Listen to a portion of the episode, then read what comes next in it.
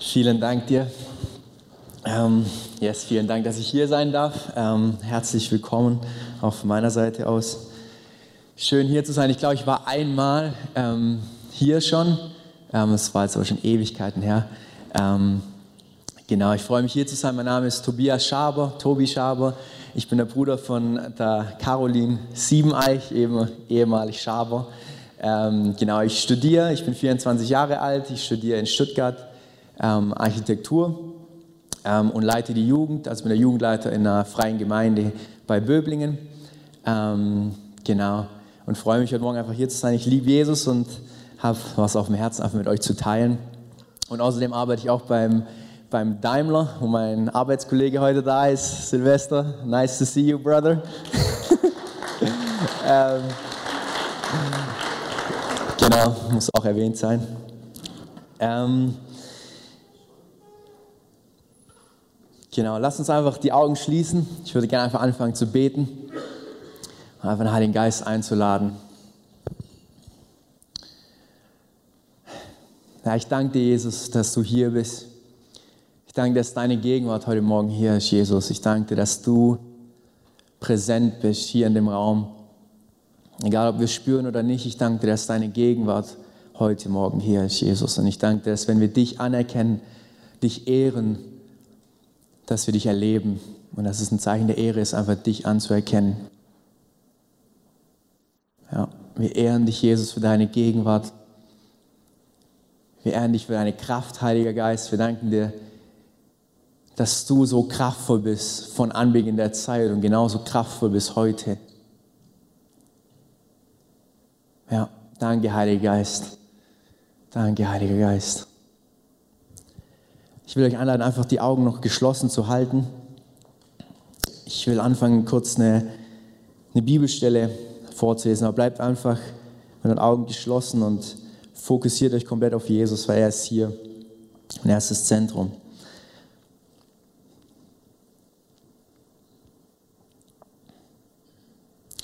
Und es geschah, als die Priester aus dem Heiligtum hinausgingen. Denn alle Priester, die anwesend waren, hatten sich geheiligt, ohne Rücksicht auf die Abteilungen. Und als auch die Leviten, alle Sänger, Asaf, Heman, Jedutun und ihre Söhne und ihre Brüder in weißes Leinen gekleidet dastanden, mit Zimbeln, Harfen und Lauten östlich vom Altar und bei ihnen 120 Priester, die auf Trompeten bliesen. Da war es, wie wenn die, welche die Trompeten bliesen und sangen, nur eine Stimme hören ließen, um den Herrn zu loben und um ihm zu danken. Und als sie die Stimme erhoben, mit Trompeten, Zimbeln, ja mit Musikinstrumenten und mit dem Lob des Herrn, dass er gütig ist und seine Gnade ewig währt, da wurde das Haus, das Haus des Herrn, mit einer Wolke erfüllt, sodass die Priester wegen der Wolke nicht hinzutreten konnten, um ihren Dienst zu verrichten, denn die Herrlichkeit des Herrn erfüllte das Haus Gottes. Und als sie die Stimme erhoben, mit Trompeten, Zimbeln, ja mit Musikinstrumenten und mit dem Lob des Herrn, dass er gütig ist und seine Gnade ewig währt, da wurde das Haus, das Haus des Herrn, mit einer Wolke erfüllt, sodass die Priester wegen der Wolke nicht hinzutreten konnten, um ihren Dienst zu verrichten, denn die Herrlichkeit des Herrn erfüllte das Haus.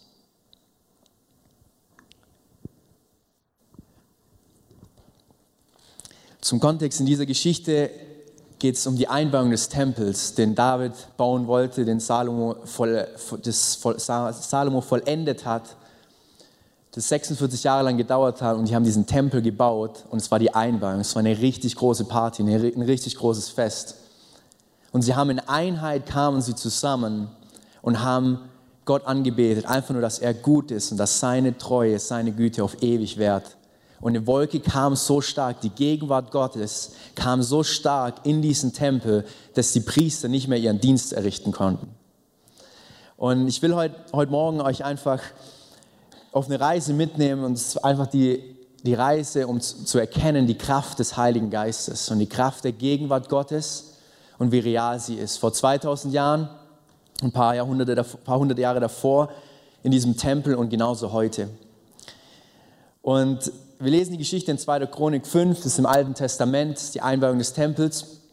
Und ich will jetzt einfach ein paar Schritte nach vorne gehen, als Jesus zur Bildfläche kommt. Und ähm, wir wissen alle, Jesus kam nicht zur Bildfläche nur, als er auf die Erde kam, er war schon davor präsent. Ähm, die Dreieinigkeit gab es schon immer. Ähm, es war nicht erst, dass Jesus dann angefangen hat zu existieren, als er auf diese Erde kam, aber er kam auf die Bildfläche, auf diese Erde und will einfach angucken, wie Jesus zu diesem Tempel steht. Im Alten Testament haben wir ganz klar eine Ordnung, okay, es gibt diesen Tempel und ein Verständnis in diesem Tempel ist Gott.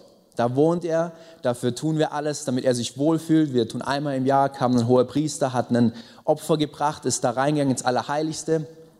Ähm, fun Fact, also ist nicht so fun, aber ähm, die haben den immer angekettet, ähm, diesen hohen Priester, der quasi da reingegangen ist, einmal im Jahr, um diese Sühneopfer zu bringen für das ganze Volk, weil sie wussten, dass die Gegenwart Gottes so real und so krass ist, dass unter Umständen der hohe Priester ums Leben kommen könnte und sie dann wenigstens noch diesen den Körper herausziehen könnte durch dieses Seil an seinem Knöchel, weil ich glaube, da wollte sonst auch keiner rein, wenn da schon der hohe Priester es nicht drin aushält.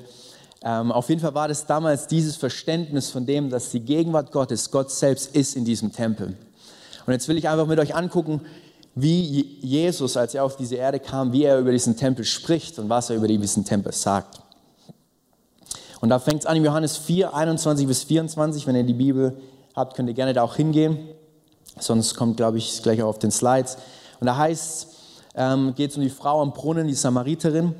Und da heißt Jesus spricht zu ihr, Frau, glaube mir, es kommt die Stunde, wo ihr weder auf diesem Berg noch in Jerusalem den Vater anbeten werdet. Ihr betet an, was ihr nicht kennt. Wir beten an, was wir kennen, denn das Heil kommt aus den Juden.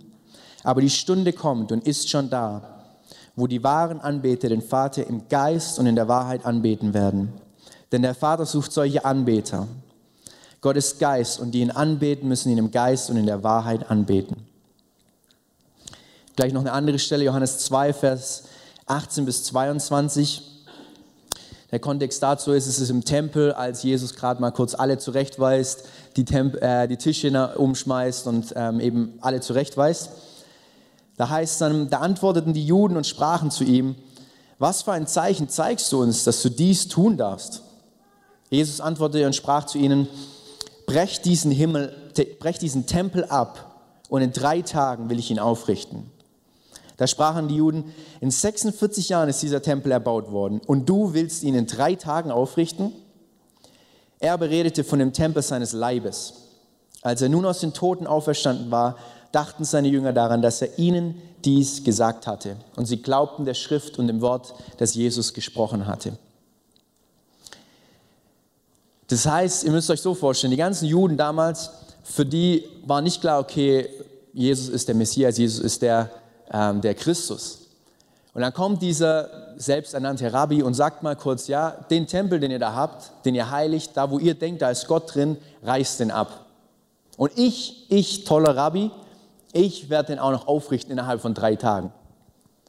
Müsst ihr euch mal vorstellen, was das für eine, für eine Aufruhr war damals, was das für einen, für einen Anstoß genommen hat. Und Jesus hat es tatsächlich getan. Und ich glaube, es hat ein paar Tage, ein paar Wochen gedauert, bis, bis, bis die Jünger und dann später aber auch die Leute es kapiert haben, was er wirklich da getan hat. Und im Römer 8 steht davon, dass er der Erstgeborene von vielen ist. Das heißt, Jesus ist in den Tod gegangen, hat Sünde und den Tod ein für alle Mal besiegt und ist in das neue Leben auferstanden. Er war der Erstgeborene von vielen, die nach ihm kommen. Das heißt, Jesus hat quasi diesen Weg vorbereitet für dich und für mich, für die Jünger, für jeden Einzelnen, in diese Einheit mit Gott zu kommen, wo keine Sünde mehr die Trennung ist, sondern wo komplette Einheit mit Gott da ist. Das heißt, er war der Erstgeborene von vielen und er hat diesen Tempel wieder errichtet. Hat er ihn im Natürlichen errichtet? Nein. Der Vorhang ist zerrissen, auch ein Zeichen dafür, dass dieser Tempel des alten Bundes zerrissen ist, vorbei ist. Aber er hat im, im geistlichen Sinne einen neuen Bund erschaffen. Und es gilt nicht nur für Jesus, weil Jesus der Sohn Gottes ist, sondern wir lesen in 1. Korinther 6, dass du und ich, wir die Tempel des Heiligen Geistes sind. Das heißt, es ist nicht nur Jesus, sondern dass der Heilige Geist in uns Wohnung einnimmt und wir zu diesem Tempel werden. Wir zu diesem Tempel des Heiligen Geistes. Und Jesus hat auch gesagt, als Jünger ihn gefragt haben, ähm, dass er jetzt, ähm, dass er jetzt ist er wieder bei ihnen, ist von den Toten auferstanden, hat er gesagt, nee, ich muss gehen. Ich muss gehen, weil sonst kann der Helfer nicht kommen. Das heißt, Jesus musste gehen, weil sonst konnte der Heilige Geist nicht kommen. Und wieso musste der Heilige Geist kommen? Er musste nicht kommen, damit jetzt irgendwie, ah, Jesus hatte genug auf der Erde, er hat jetzt seine 35 Jahre irgendwie gemacht, abgesessen, hat genug investiert in die Menschheit, hat genug Leute geheilt, jetzt kann er nicht mehr, jetzt ist er müde. Ähm, oder auch dadurch, dass er von den Toten auferstanden ist, der Tod hat ihn irgendwie gehalten, er musste jetzt in den Himmel, weil sonst kann er nicht mehr auf der Erde sein. Nee, nee, nee, der Jesus war nicht müde, Jesus hat es gut noch länger ausgehalten, aber durch das Kommen des Heiligen Geistes haben wir diese, diese, diese Fülle Gottes erhalten in unser Herz. Das heißt, als Jesus gewandelt war, gewandelt ist auf dieser Erde, haben die Jünger auch schon Wunder getan. Ja? Er, er war mit ihnen unterwegs, die Jünger haben auch Wunder getan. Manchmal hat es nicht geklappt, manchmal hat es geklappt. Und Jesus war mit unter ihnen und sie haben unter seiner Autorität gewandelt und Wunder gesehen, aber sie hatten noch nicht diesen Heiligen Geist. Und wir sehen, dass als Jesus kurz davor ist, in den Himmel aufzufahren, ähm, atmet er sie an und sagt, empfangt den Heiligen Geist. Und wir sehen, dass, er die, dass die Jünger den Heiligen Geist empfangen in diesem Moment. Gleichzeitig sagt er zu ihnen aber auch noch, ähm, wartet darauf, auf den Helfer, auf den Heiligen Geist, er wird kommen.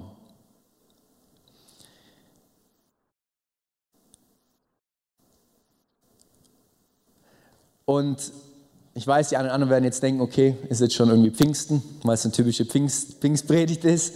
Ähm, aber ich glaube einfach, dass es heutzutage ähm, für den Leib Christi so unglaublich wichtig ist, dass wir erkennen, was für eine Kraft im Heiligen Geist ist. Und dass wir anfangen, in dieser Kraft des Heiligen Geistes zu wandeln. Und ich will uns einfach anschauen, was, was da in der Apostelgeschichte passiert ist. Zum einen in Apostelgeschichte 1, Vers 8 hören wir die Intention des Heiligen Geistes nochmals. Da heißt es, sondern ihr werdet Kraft empfangen, wenn der Heilige Geist auf euch gekommen ist und ihr werdet meine Zeugen sein in Jerusalem und in ganz Judäa und Samaria und bis ans Ende der Welt. Und dann Apostelgeschichte 2, 1 bis 4, wir kennen es alle. Aber ich will euch einfach einladen, es nochmal in einer neuen Art und Weise jetzt zu hören. Nicht in der Art und Weise, oh, das ist vor 2000 Jahren passiert für die Jünger damals, sondern es ist hier und heute Reales. Muss nicht genau so aussehen, wie es damals aussah, aber die Taufe im Heiligen Geist ist real, hier und heute. Und als der Tag der Pfingsten sich erfüllte, waren sie alle einmütig beisammen. Und es entstand plötzlich vom Himmel her ein Brausen, wie von einem daherfahrenden gewaltigen Wind, und erfüllte das ganze Haus, in dem sie saßen. Und es erschienen ihnen Zungen wie von Feuer, die sich zerteilten und sich auf jeden von ihnen setzten. Und sie wurden alle vom Heiligen Geist erfüllt und fingen an, in anderen Sprachen zu reden, wie der Geist es ihnen auszusprechen gab. Was ich so krass finde, ist, wir sehen wieder, dass sie einmütig, also in Einheit zusammen waren und einfach nur gewartet haben auf den Herrn. So wie im Alten Testament bei der Einweihung des Tempels war es eine Stimme von diesen Lobpreisern, die erklungen hat, gesagt hat, Gott ist gut und er währt ewig. Und so auch wieder sind sie da in dieser Einheit ich glaube, es waren auch wieder 120, wie es auch im Alten Testament in der Einweihung des Tempels auch 120 Tem äh, Priester waren. Und sie stehen dort und sie warten einfach auf den Herrn und der, Herrn, der Herr kommt in so einer unfassbar krassen Art und Weise. Und, und sie fangen an, in Sprachen zu sprechen, in verschiedenen Sprachen, so wie der Geist es ihnen gibt. Und ich glaube, dass in Sprachen zu reden oder auch prophezeien, das sind alles gute Dinge. Aber die ursprüngliche Intention, haben wir davor gesehen Apostelgeschichte 1, Vers 8, ist das, dass wir ans Ende der Welt gehen. Ist nicht das, dass wir hier in der Gemeinde hier uns treffen können. Verstehe mich nicht falsch, das ist alles super, das ist gut. Wir, habt, wir, haben, wir haben Räume, wo wir uns versammeln können, wo wir auch frei vor Gott treten dürfen, ohne Verfolgung. Das ist ein Privileg. Aber es bringt uns gar nichts, wenn wir nur hier drin bleiben alle einander, sage ich mal, prophetische Worte geben, wir können alle in Sprachen reden, wir haben hier eine mega gute Zeit, sondern die Intention davon ist, dass wir da rausgehen. Dass das Evangelium, dass sich die Herrlichkeit Gottes verbreitet auf dieser Welt. Und das ist die Ursprungsintention vom Heiligen Geist. Ist nicht, dass wir irgendwie jetzt den Heiligen Geist haben und wir können sagen, oh, wir können in Zungen reden. Ah, kannst du schon in Zungen reden? Nee, ich kann noch nicht, sorry, ich habe es noch nicht. Sondern es geht darum, dass wir die Befähigung kriegen, so zu wandeln wie Jesus. Dass wir die Befähigung bekommen vom Himmel, die Herrlichkeit Gottes zu verbreiten auf diesem Planeten. Und nicht aus eigener Anstrengung, nicht aus, ich muss es nur irgendwie schaffen und arbeiten, ist sicherlich auch Teil davon, sondern durch die Gnade, durch die Befähigung vom Himmel. Und wenn wir uns die Jünger einfach mal anschauen, die waren einfache Fischer, die waren einfache Leute, die hatten, die hatten so gesehen nicht wirklich drauf. Die hatten nicht das Zeug, die hatten keine tollen Abschlüsse. Die waren wahrscheinlich manche auch nicht mal begabt, irgendwie zu predigen. Das heißt, man könnte nicht mehr sagen, ah ja, die hatten es vielleicht nicht drauf, aber die waren wenigstens, konnten die irgendwie reden mit Leuten oder so. Vielleicht der ein oder andere, vielleicht ein Petrus, der hat es vielleicht schon drauf, irgendwie mit den Leuten zu reden oder auch zu predigen. Aber die meisten oder viele von denen, die waren ganz normale Leute. Und ich frage mich, wie können solche ganz normalen Leute, so ganz normale Fischer oder einfach die ganz normalsten Leute, wie können die zu Weltverändern werden? Wie wurden diese Jünger zu den Aposteln? Wie wurden diese Jünger zu dieser, dieser Gründer der Urgemeinde, die trotz Verfolgung, Verfolgung in die Augen gesehen haben und mit einer Kühnheit, mit einem Mut, mit einer Kraft das Evangelium verbreitet hat auf die ganze Welt. Wir haben, mein, mein Vater hat mir neulich erzählt, er liebt so Kirchengeschichte zu studieren, dass ähm, ich glaube, die Maria und irgendeiner von den Jüngern ähm, zusammen es bis nach England anscheinend geschafft haben, um dort das Evangelium zu verkündigen damals. Bis nach England. Das heißt, sie waren so krass drauf, die hatten so viel Verfolgung damals. Es war nicht so, die haben jetzt erstmal die, ähm, Jesus kennengelernt, dann haben sie die Taufe im Heiligen Geist erlebt und dann irgendwie 20 Jahre später ging es dann mal richtig los und, und kam Verfolgung, sondern sie sind in ein in ein Zeitalter hineingeboren, wo Verfolgung präsent war. Und ich frage mich, wie können die in Augen und in den Umständen von Verfolgung so radikal das Evangelium und die, und die Herrlichkeit Gottes verbreiten wollen und es dann im Endeffekt auch tun. Und es kommt einfach auf diesen Punkt zurück. Es war die Taufe im Heiligen Geist. Es war die Befähigung vom Himmel. Es war eine Begegnung, die sie hatten mit dem Heiligen Geist, die ihr Leben verändert hatten, hatte. Petrus, der hat ihn verleumdet, noch ein paar Wochen, äh, noch ein paar Tage davor. Und ich will gar nicht wissen, wie viele andere Jünger, die wir jetzt nicht lesen, ihn vielleicht auch verleumdet haben. Auf jeden Fall hatten alle Schiss. Ich glaube, so viel ist sicher. Alle hatten Schiss. Ihr Retter, ihr Erlöser, der sie von den Römern befreien wollte, boom, einfach weg. Sie hatten alle Schiss. Und ich könnte mir gut vorstellen, dass der eine oder andere auch Jesus verleumdet hat, verleugnet hat oder es getan hätte. Aber Petrus an seinem niedrigsten Punkt, wo er eigentlich war, er hat sein Erlöser, er ist nicht zu ihm gestanden, sein Liebhaber. Er war so radikal, der Petrus und eine Begegnung im Heiligen Geist. Und er ist derjenige, der aufsteht und das Evangelium predigt. Und Hunderte, gar Tausende kommen zu Jesus an dem Tag. Es war eine Begegnung mit dem Heiligen Geist, die sein Leben so krass verändert hat. Und das ist der Grund, wieso ich glaube, dass diese Jünger, diese einfachen Menschen im Endeffekt zu den Aposteln wurden, zu denen wir jetzt so hochschauen. Wenn wir, wenn wir uns Petrus, Paulus, Johannes, alle die anschauen, wir lesen die Bücher von denen. Wir, wir ehren diese Leute, weil sie, einfach, weil sie einfach radikal für Jesus waren, aber sie waren einfache Fischer, sie waren einfache Männer, die eine Begegnung im Heiligen Geist hatten, die ihr Leben verändert hat. Und das ist mein Punkt heute Morgen, wo ich einfach euch mitgeben will, ist, dass, dass, dass wir heute, wir brauchen eine Begegnung mit dem Heiligen Geist, die uns radikal verändert. Wir brauchen den Heiligen Geist. Wir haben vielleicht jetzt noch nicht irgendwie Verfolgung direkt vor der Tür stehen hier in diesem Land, aber in vielen Ländern auf dieser Welt ist es genau die Realität.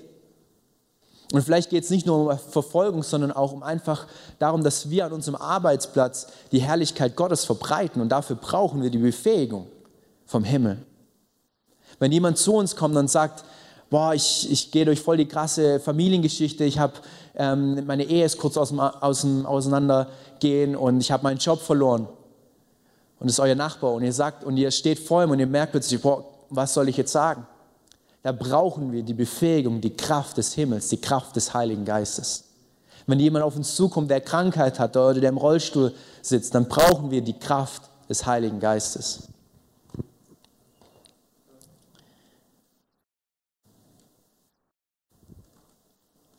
Ich glaube, der Heilige Geist, der kommt in uns, als Jesus sie angehaucht hat, kam der Heilige Geist in sie hinein und er kam auch für, für ihre, für, für, ihrem, für ihr Gutes, sage ich mal, dass sie daraus profitieren, ein neues Herz zu kriegen, einen neuen Geist zu kriegen.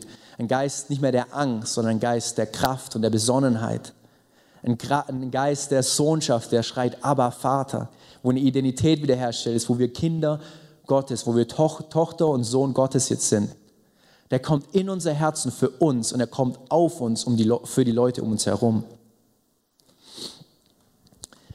Und ich will euch ein kurzes Zeugnis erzählen, wie das in meinem Leben aussah. Und ich will euch einfach hungrig machen heute Morgen, dass ihr hungrig werdet für den Heiligen Geist und dass wir alle zusammen in Einheit, so wie in diesen Bibelstellen, vor Gott treten und hungriger werden nach dem Heiligen Geist und aber auch jeder persönlich, individuell hungriger wird nach einer Begegnung mit dem Heiligen Geist.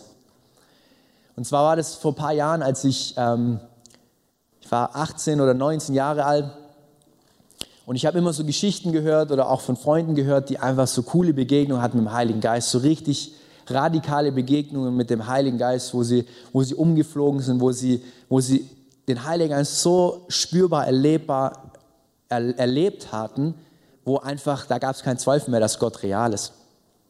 Und spannenderweise auch in dieser, in der Bibelstelle, wo ich am Anfang vorgelesen habe, bei der Einweihung des Tempels, spricht es auch im Urtext vom Hebräischen, dass diese Priester quasi sich nicht, die konnten nicht mehr stehen, also sie konnten sich nicht mehr auf ihren Beinen halten und deswegen konnten sie, mussten sie raus aus diesem Raum, weil die Gegenwart Gottes so krass war. Und jetzt haben wir diese Gegenwart Gottes in uns leben. Ähm, auf jeden Fall, ich war so hungrig und wollte einfach so eine reale Begegnung im Heiligen Geist. Und ich wusste davon, ich war zu dem Zeitpunkt mit Jesus schon unterwegs. Ich habe Jesus geliebt, ich war getauft, ich habe, ähm, ja, ich war feurig, ich war hungrig für Jesus, aber ich habe gemerkt, ich will einfach mehr vom Heiligen Geist. Ich wollte einfach mehr. Und ich habe angefangen, ähm, das war, als ich nach meiner, nach meiner, nach meinem Abi, ich habe einfach ein Jahr lang gearbeitet, wo ich wo ich einfach nur Fundament mit Jesus gebaut hatte und einfach viel allein daheim mit Jesus Zeit verbracht hatte und eigentlich nur hauptsächlich gearbeitet hatte, um Geld zu sparen für, die, für eine Bibelschule. Und ich habe angefangen, in einem Abend zu sagen, da waren wir am Tag davor auch irgendwann zu einem Event und ich stand auch wieder da im Lobpreis, da habe ich einfach so ausgestreckt nach Jesus, ich will mehr von dir. Und ich stand im Lobpreis und ich hatte einfach nur einen Friede in meinem Herzen und eine, Gänsehaut, wo ich einfach gemerkt, wow, danke Jesus für die Gegenwart. Und ich habe gemerkt, okay, ich habe jetzt eine Wahl. Rechts und links von mir haben Leute die krasseste Begegnung im Heiligen Geist. Ähm, wirklich rechts und links von mir, wortwörtlich. Und ich stehe mittendrin und will es unbedingt, aber hab's nicht. Und ich habe gemerkt, okay, jetzt habe ich eine Wahl. Ich kann mich entweder darüber aufregen und sagen, wieso haben dies oder ich, aber ich nicht. Wieso erfahren die gerade so eine coole Begegnung mit Gott und ich nicht? Oder aber ich kann dankbar sein für das, was ich in dem Moment gerade ähm, erlebe. Und ich habe angefangen, einfach in dem Moment mich dafür zu danken, dass er da ist, für seinen Frieden, egal ob ich, wie krass ich ihn spüre, egal wie ich ihn spüre, ob es durch einfach ein Frieden in meinem Herzen ist, ob es durch eine Gänsehaut ist oder wenn ich gar nichts spüre, dass ich einfach dank für das, wie ich ihn erlebe. Und habe mein Herz dadurch einfach reingehalten. Aber trotzdem war gleichzeitig so, okay, aber ich will mehr und ich bin hungrig nach mehr. Aber ich danke dir, Gott, für das, was ich erlebe. Und das ist, glaube ich, eine gute, eine gute Balance, in, die wir, in der wir bleiben müssen. So diese Dankbarkeit für das, was wir erlebt haben oder was wir gerade erleben und gleichzeitig einen Hunger nach mehr. Weil wenn wir nur eins von beiden machen, wenn wir nur Hunger nach mehr haben, aber nicht dankbar sind für das, was wir erleben gerade, dann werden wir frustriert. Da werden wir einfach, ja, werden wir frustriert. Und wenn wir aber dankbar sind für das, was wir haben, uns aber nicht ausstrecken nach mehr, dann werden wir so dieses, dieses, wir stellen uns so zufrieden mit dem, was wir haben. Und wir werden irgendwo ein bisschen faul, sag ich mal, geistlich faul. Deswegen wir brauchen diese Balance zwischen Dankbarkeit und Hunger nach mehr. Und ich habe mich ausgestreckt. Ich habe jetzt nicht, für mich war es nicht so, dass ich tagelang irgendwie gefastet habe oder ähm, irgendwas dergleichen, sondern ich habe einfach angefangen, in meinem Herz zu sagen, ich will mehr von dir, Heiliger Geist. Und ich habe angefangen, jeden Morgen und jeden Abend zu beten, Heiliger Geist, ich will mehr von dir. Manchmal war es ein kurzes Gebet, manchmal war es wirklich nur ein Satz, manchmal war es mehr. Aber es war einfach ein Herzensschrei, der sich über Dauer in meinem Herz ist er aufgebaut worden, wo ich gesagt habe, ich will mehr von dir, Heiliger Geist. Und es war ungefähr sechs, sieben Monate später, als ich in einem, in einem Gottesdienst war und ich hatte nicht die Erwartung, okay, jetzt heute Abend passiert was Krasses, sondern ich war einfach dankbar für das, was ich hatte. Ich habe Jesus genossen und gleichzeitig wusste ich aber, okay, ich will mehr. Und in diesem Gottesdienst war es, um die, um die Geschichte ähm, kurz zu machen, hatte ich eine krasse Begegnung mit dem Heiligen Geist, mit der Gegenwart Gottes, die mein Leben sowas von komplett verändert hat. Ich hatte eine Begegnung, wo ich, wo ich im Endeffekt auf, auf dem Boden lag und ich habe mich so ausgeschrien, nicht mit meinen Worten, sondern innerlich war so ein Schreien nach Gott, wo ich, es war so laut, obwohl ich nichts mit meinen Worten gesagt habe, wo ich einfach nur gesagt habe, ich will mehr von dir, Gott, ich will mehr von dir, Gott, ich will mehr von dir, Gott. Und in diesem Moment war alles andere war plötzlich weg. Rechts und links von mir, da waren Leute, da ging es ab, da waren, haben Leute was gesagt und geschrien oder keine Ahnung was gemacht. Und es war in dem Moment einfach nur ich und Jesus und mich ausgestreckt nach mehr von ihm. Und es hat angefangen mit einem, mit, einfach nur mit, einem, mit einer Gänsehaut in meinen, in meinen Händen, wo ich einfach nur so ein Kribbeln gefühlt habe in meinen Händen. Und ich habe gemerkt, boah, krass, das ist der Heilige Geist. Es war so klar für mich. Und ich habe einfach angefangen, ihn wieder dafür zu danken, für das, was ich empfinde und das, was ich spüre. Und gleichzeitig habe ich mich ausgestreckt nach mehr. Ich habe immer wieder den Satz gesagt, ich weiß es noch ganz genau. Danke, Jesus, aber ich will mehr.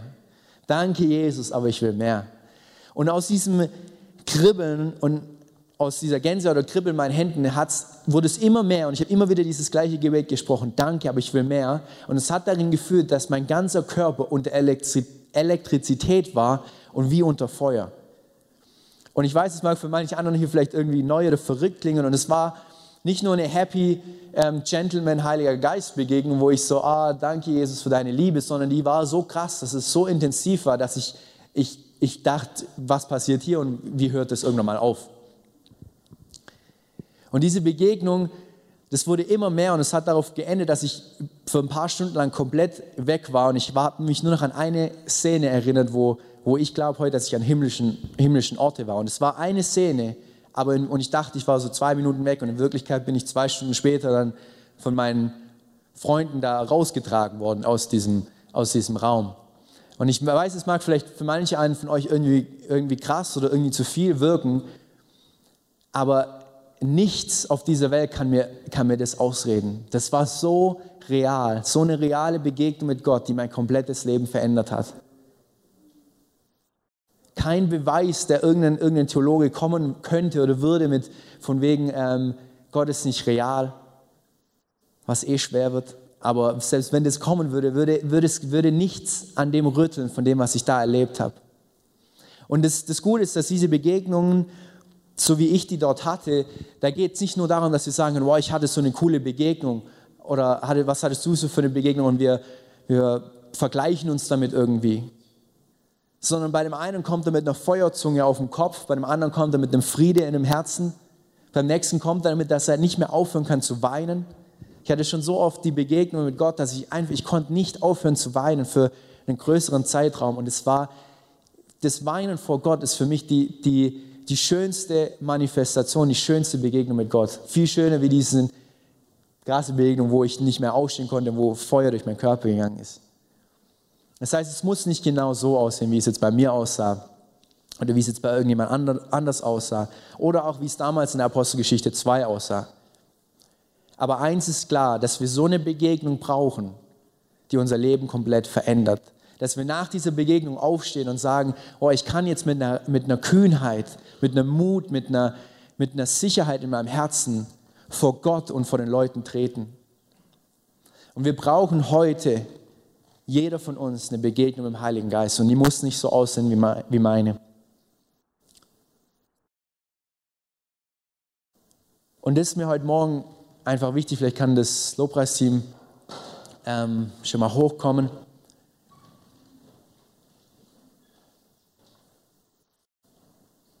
ist das, dass, dass wenn wir in Einheit vor Gott treten, dass wir als Einheit vor Gott treten und sagen, wir wollen dich, Heiliger Geist, erleben und wir ehren einfach ihn an und seine Gegenwart, dann kommt die Herrlichkeit Gottes in den Raum und gleichzeitig ist auch wichtig, dass jeder einzelne von uns eine Begegnung mit dem Heiligen Geist hat.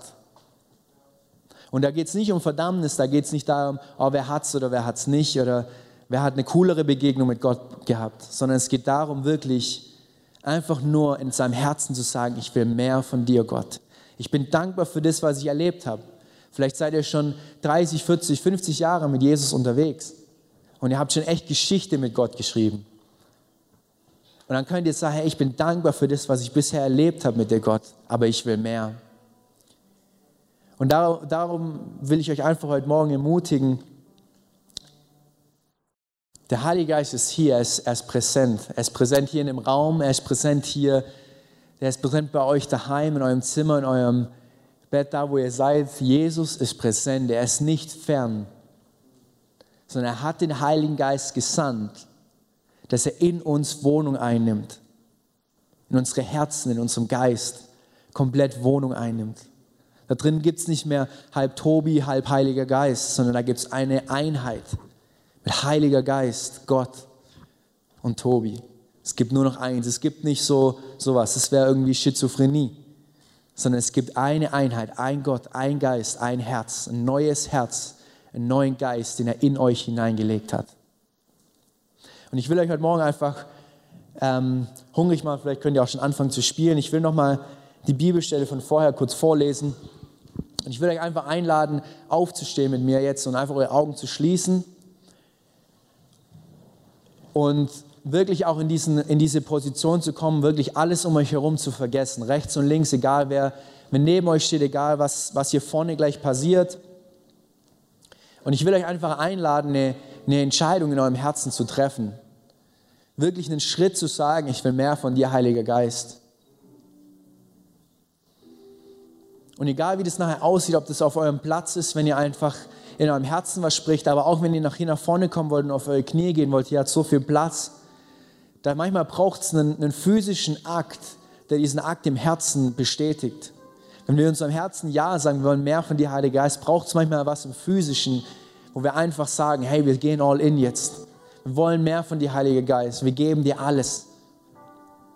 Und ich will euch einfach einladen, jetzt gleich hier nach vorne zu kommen, wenn ihr wollt oder auch egal, wo ihr seid, euch einfach auszustrecken nach mehr vom Heiligen Geist.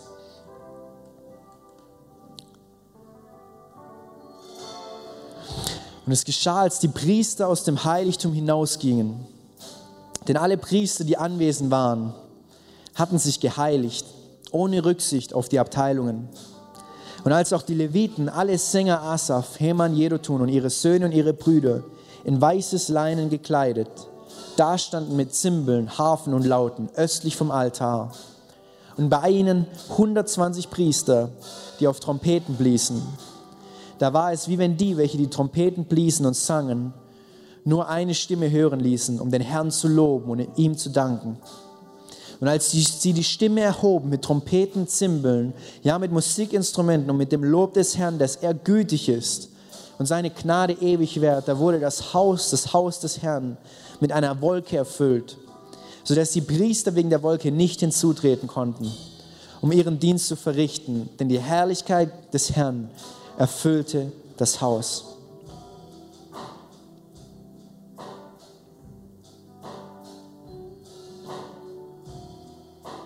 Und als der Tag der Pfingsten sich erfüllte, waren sie alle einmütig beisammen und es entstand plötzlich vom Himmel her ein Brausen, wie von einem daherfahrenden gewaltigen Wind und erfüllte das ganze Haus, in dem sie saßen.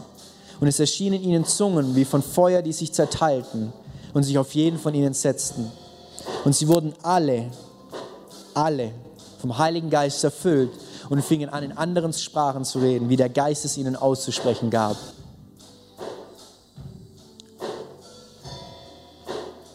Danke Gott, dass du gut bist und dass du auf ewig wärst, Jesus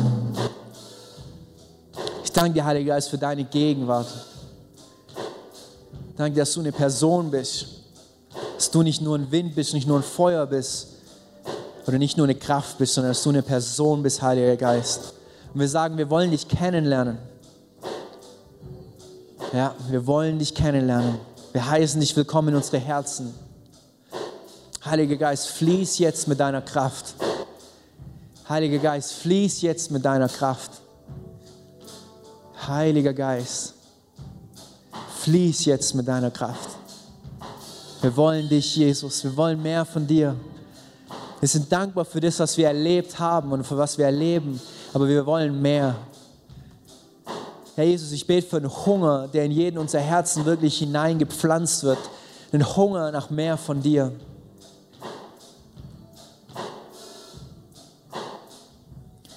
Ich danke dir, dass du uns ein, ein königliches Geschlecht nennst, ein königliches Priestertum nennst im 1. Petrus, ein auserwähltes Volk, ein heiliges Volk. Danke, dass wir dieses heilige Volk sind, Jesus. Ich bete für einen Hunger in unsere Herzen, Herr. Herr, pflanzt du in deiner Gnade einen Hunger in unsere Herzen nach dir. Wir können es nicht alleine. Pflanzt einen Hunger in unsere Herzen nach mehr von dir. Ich danke dir, dass es dieses christliche Leben durch die Befähigung, durch, das, durch deinen Geist nicht mehr anstrengend ist dass deine Leichtigkeit, eine Freiheit in unser Leben kommt, Heiliger Geist. Und ich bete es über diese Gemeinde aus, dass eine Leichtigkeit und eine Freiheit kommt. Ja, eine Leichtigkeit, und eine Freiheit in das Leben zu treten und dich zu erleben. Vater, ich danke dir für deine Gegenwart. Tu, was du tun willst und weh in diesem Raum.